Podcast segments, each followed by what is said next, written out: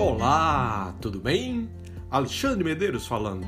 Esse é mais um podcast do seu canal de curadoria financeira Grãos de Mostarda, que chega semanalmente até você com uma cortesia de Med Engenharia e Chique Chique Brasil.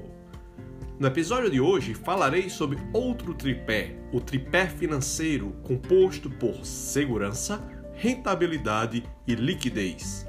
Também apresentarei uma regrinha prática que poderá ajudar você a definir o quanto de exposição em renda fixa e o quanto de exposição em renda variável deve ter em cada fase de sua vida, de modo a reduzir gradualmente o risco do seu portfólio à medida que envelhece.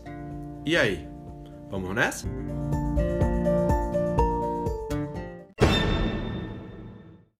Episódio anterior, falei sobre o tripé diversificação, descorrelação e convexidade. Vimos que diversificar é não só alocar recursos em classes de ativos diferentes, como também em diferentes ativos dentro de uma mesma classe.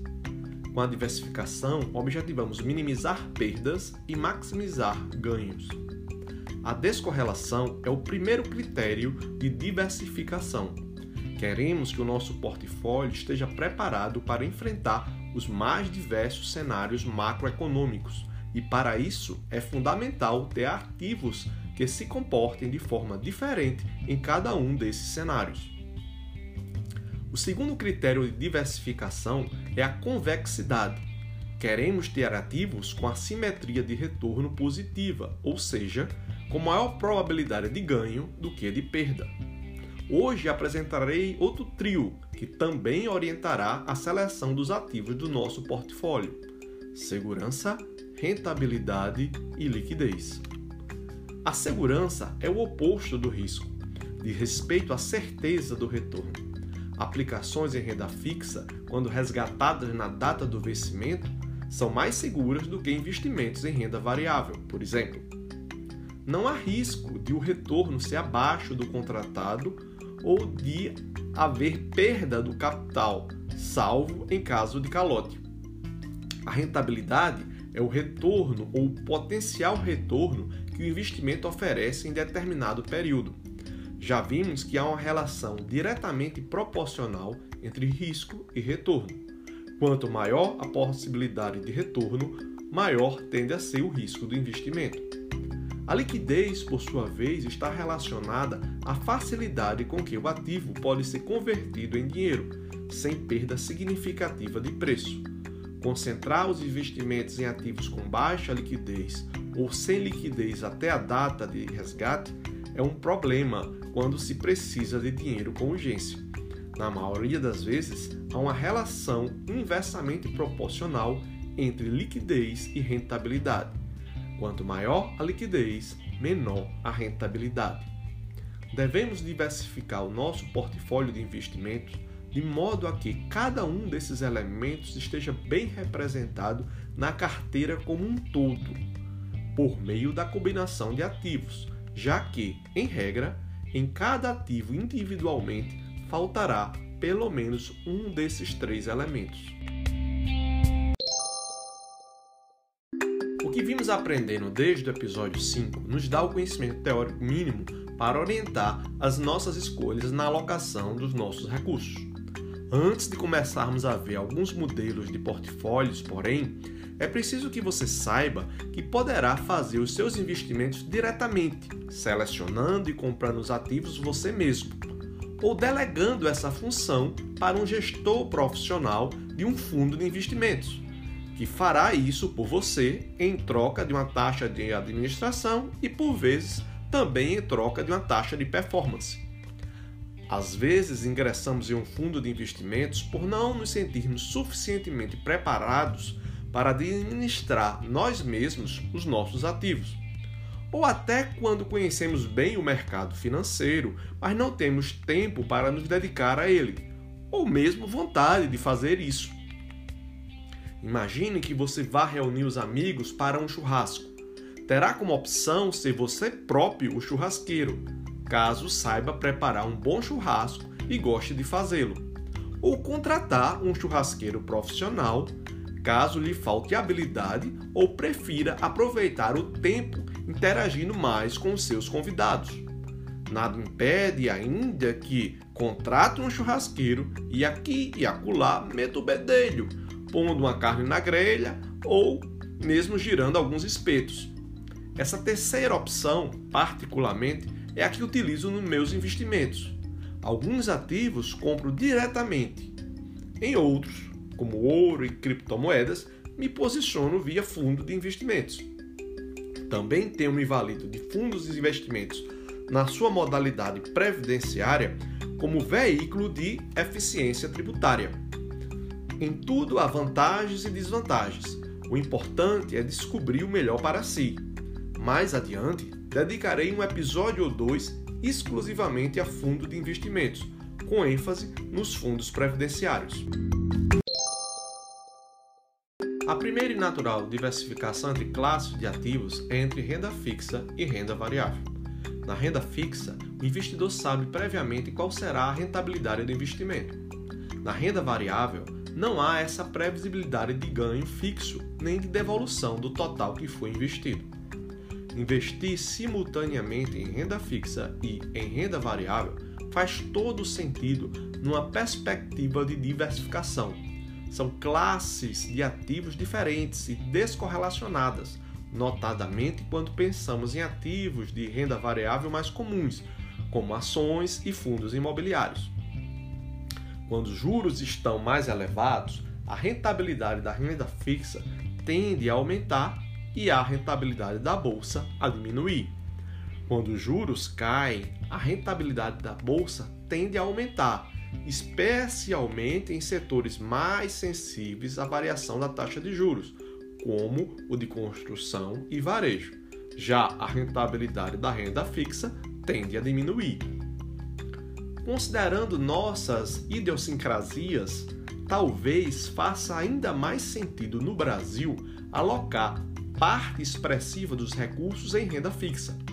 Basta dizer que nos últimos 26 anos em 12 deles, o CDI performou melhor que o Ibovespa.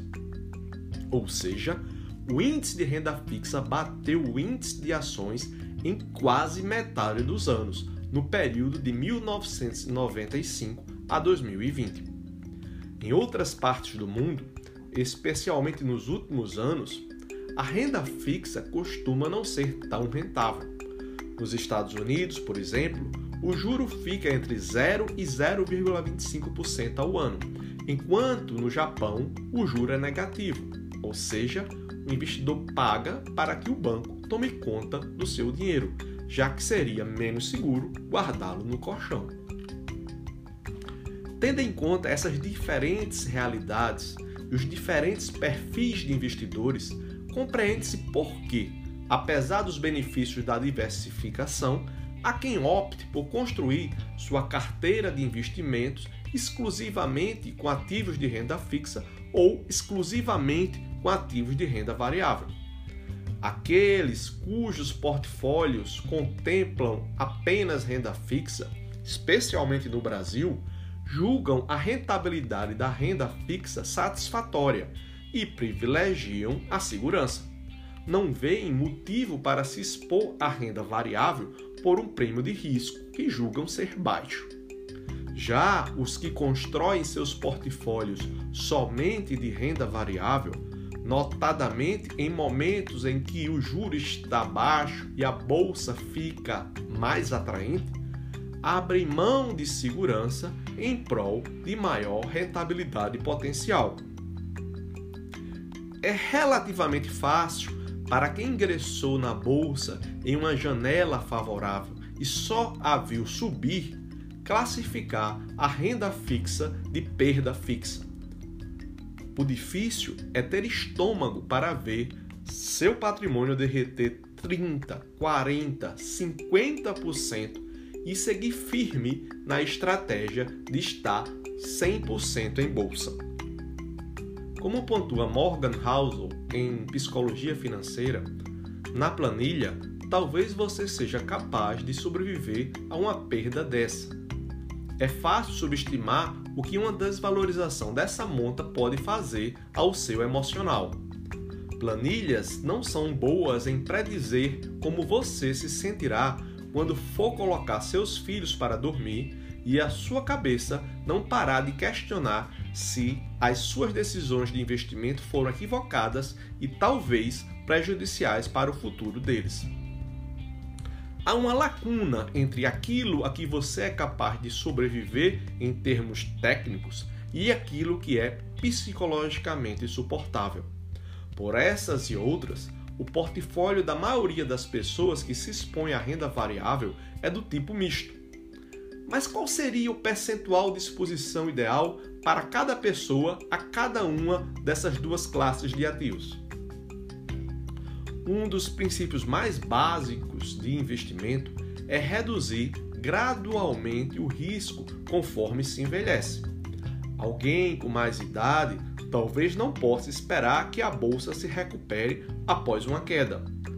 Por outro lado, abrir mão de multiplicar parte do seu patrimônio numa fase da vida na qual provavelmente mais se precise de segurança financeira também não parece ser uma boa opção. Há uma regra de bolso que ajuda a simplificar a alocação de ativos. Ela afirma que se deve possuir uma porcentagem de renda variável igual a 100 menos a idade.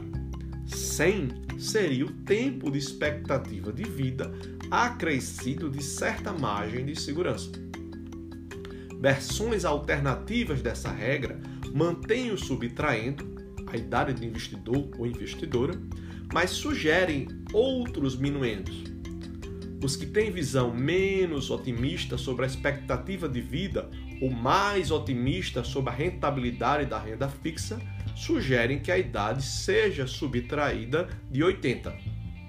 Já os de visão antagônica recomendam a subtração da idade de 110 ou mesmo 120. Pela primeira das regras, um jovem de 20 anos teria 20% na renda fixa e 80% do seu patrimônio na renda variável. Já o senhor de 80 anos, o contrário, 80% em renda fixa e 20% em renda variável. A diferença entre ambos os investidores é que um está começando a fase de acumulação, enquanto o outro está na fase de usufruto. Na fase de acumulação, a ênfase recai sobre a rentabilidade na fase de usufruto sobre a segurança. Já alguém na faixa dos 50 anos, como eu, deveria ter 50% da carteira composta por renda variável e 50% da carteira composta por renda fixa. O ouvinte mais atento a essa altura já percebeu que a regra que tem 100 por minuendo, primeiro número da subtração, faz coincidir o percentual de renda fixa com a idade do investidor. 30 anos, 30% na renda fixa. 40 anos, 40% na renda fixa. 50 anos, 50% na renda fixa e assim por diante. Ressalto que essa regra prática serve apenas como referência inicial. Todas as outras circunstâncias pessoais, como filhos, família, metas, conhecimento do mercado e apetite ao risco, devem ser levadas em consideração na calibragem dos percentuais de alocação de recursos em renda fixa e em renda variável na carteira de cada investidor ou investidora. O mais importante é que, uma vez definidos os percentuais de cada classe de ativo na carteira, eles sejam sempre respeitados, seja por meio de aportes regulares balanceados, seja por meio de balanceamento por vendas em períodos pré-definidos, cada trimestre, a cada semestre, a cada ano. O balanceamento é fundamental porque reduz a subjetividade, os famosos vieses emocionais e faz com que se venda sempre na alta e se compre sempre na baixa. Por exemplo, quando houver queda expressiva da bolsa, você terá caixa para aproveitar as ofertas e saberá de antemão até quanto poderá gastar, ou seja, até integralizar percentual definido, que havia ficado defasado pela queda das ações. Quando a bolsa estiver nas máximas, você não correrá o risco de vê-la retroceder e fazer desaparecer todas as suas expectativas de lucro, porque já haverá realizado a parte dos lucros que havia excedido o seu percentual de bolsa. Na minha opinião, manter a carteira balanceada é tão ou mais determinante para a rentabilidade do portfólio de investimentos do que a própria qualidade individual de cada ativo que o compõe.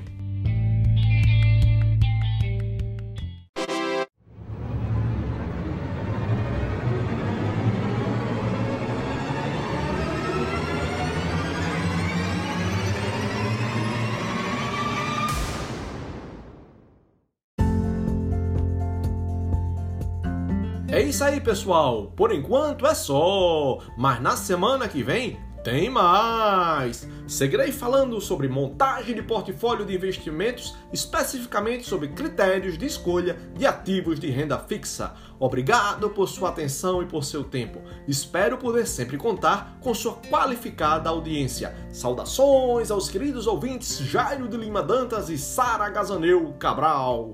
A você que também me escuta, peço que se inscreva na conta do Instagram do canal, arroba grãos.mostarda, sentiu, arroba grãos.mostarda. Ajude-me a levar adiante a minha missão. A educação financeira liberta. Críticas ou sugestões são muito bem-vindas e podem ser encaminhadas para o e-mail fale gmail.com ou por mensagem de áudio via plataforma da Anchor. Como você sabe, além da Anchor, a plataforma do Spotify também distribui os podcasts do canal. Para não perder nenhum episódio, é só clicar no botão seguir. Há momentos na vida em que questionamos as nossas escolhas. Quando isso a mim me ocorre, serve-me de acalanto os versos de Mar Português de Fernando Pessoa. Ó oh, mar salgado, quanto do teu sal são lágrimas de Portugal. Por te cruzarmos, quantas mães choraram, quantos filhos em vão rezaram, quantas noivas ficaram por casar para que fosses nosso, ó mar. Valeu a pena? Tudo vale a pena se a alma não é pequena. Foguete não tem ré. Para o alto e avante. Um forte abraço e bons negócios.